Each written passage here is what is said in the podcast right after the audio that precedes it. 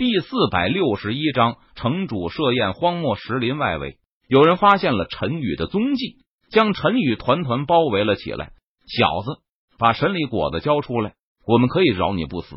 其中一人看着陈宇，呵斥道：“神里果子已经被我给吃了。”陈宇闻言，他微微一笑，道：“吃了？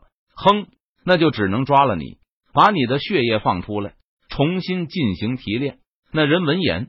冷哼一声道：“神里果子中的药性虽然被人吃了，但可能蕴含在血液中，还没有完全消化完，可以重新进行提炼。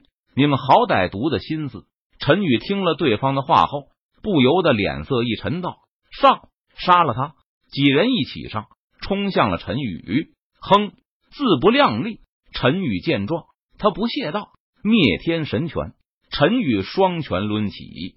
舞动苍穹，可怕的力量汹涌而出，席卷高空，震动虚空。砰砰砰！几道沉闷的声音响起，陈宇的拳头砸在对方的身上，将他们打得吐血倒飞了出去，重重的摔落在地上，再也爬不起来。逃！剩下的几人见状，吓得脸色苍白，转身就逃。陈宇看着几人逃跑，也没有继续出手。他懒得理会这些人。一路上，陈宇再遇到几波人，毫无例外，这些人看到陈宇后，心中产生了贪婪之心，向陈宇发动了攻击。结果被陈宇狠狠的教训了一顿，全部都吓得不敢再出手了。陈宇强大的实力传了出去，吓住了许多人。就算神里果子再怎么珍贵，也得有命享用不是？于是，许多人都放弃了找陈宇的麻烦。荒城城主服用神离果，顺利突破到了神君境。于是设宴，邀请荒城各大实力之人和强者前去参加宴席。就连陈宇都受到了邀请。大人，城主设宴，邀请您前去参加。荒城守卫将邀请函送到陈宇的手中，尊敬道：“好，我今晚一定前去。”陈宇闻言，他收下邀请函道。荒城城主突破到神君境，实力强大。作为荒城城主，对方亲自邀请陈宇，不能不给对方这一个面子。晚上，陈宇停止修炼，前往城主府。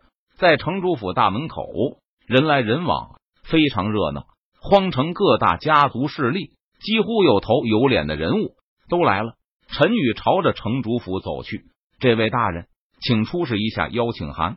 在城主府门口。陈宇被守卫拦了下来。好，陈宇出示邀请函，大人请进。守卫见状，尊敬道。于是，陈宇收好邀请函，进入城主府内。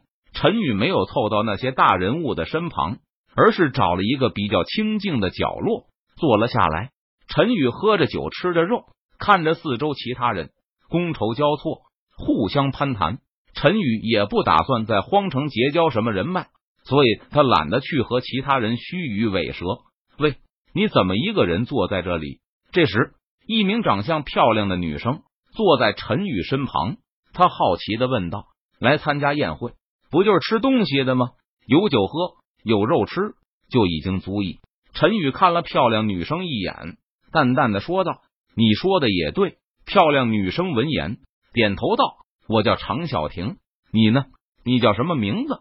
常小婷看着陈宇，他好奇的问道：“陈宇长相英俊，一身白衣，风度翩翩，但是行事却潇洒不羁，充满了神秘。这让常小婷心中对陈宇充满了好奇心。”我叫陈宇。陈宇轻声回答道：“常小婷长相漂亮，气质出众，令人赏心悦目。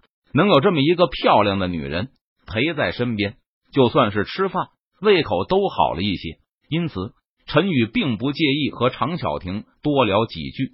在聊天中，陈宇得知常小婷是荒城几大世家之一，常家之女，目前有着大神境修为。常小婷是跟着父亲常家家主前来参加这个城主宴会的，不过因为出众的样貌长相吸引了一群男子凑在身前，常小婷对此感到非常厌恶。于是找了一个机会，从宴席上退了出来，然后悄悄的躲在了这个地方，正好发现了陈宇。好了，我吃饱了，准备离开了。陈宇放下手中的筷子，他对常小婷道：“陈宇，你真的是来吃东西的？”常小婷闻言，他不由得轻笑一声道：“当然，不然我来这里宴席做什么？宴席不就是让人吃的吗？”陈宇无奈摇头道：“他不知道常小婷有什么好笑的，别人都是挤破了脑袋想进城主府参加宴席，好结交荒城的上层人物。你倒是好。”一个人偷偷的躲在角落品尝美食，吃完之后就想着离开，简直浪费了这么好的机会。常小婷不禁摇头道：“别人是别人，我是我。”陈宇脸色淡然，他轻声道：“常小婷，今晚很高兴认识你，如果有缘，我们还会再见面的。”陈宇站起身来，伸出手对常小婷道：“那就有缘再见，后会有期了。”常小婷见状。他也站起身来，握住陈宇的手，说道：“陈宇和常小婷握手，正准备离开。不过就在这个时候，一名青年走了过来。当他看到陈宇握着常小婷的手后，顿时大怒道：‘你在干什么？’青年怒视着陈宇道：‘看来我是走不了了。’陈宇见状，他无奈道：‘抱歉，是我的惹的麻烦，我来解决。’常小婷闻言，他看向陈宇。报以歉意道：“这名青年名字叫做耿婷，是荒城耿家的少主。耿婷爱慕常小婷，一直在追求常小婷。可惜常小婷并不喜欢耿婷，因此没有答应耿婷的追求。耿婷，你干什么？”常小婷怒斥耿婷道：“这个人是谁？我看到他拉你的手了。”耿婷指着陈宇质问道：“他是谁？关你什么事情？我跟随做朋友。”轮不到你来指手画脚。常小婷俏脸冰冷，冷声说道：“小婷，你跟他是什么关系？我看到他拉你的手了。”耿婷继续质问道：“耿婷追求常小婷数年，都没有拉过常小婷的手，结果一个不知道从哪里冒出来的小子，居然拉了常小婷的手，这让他心中感到非常的愤怒和生气。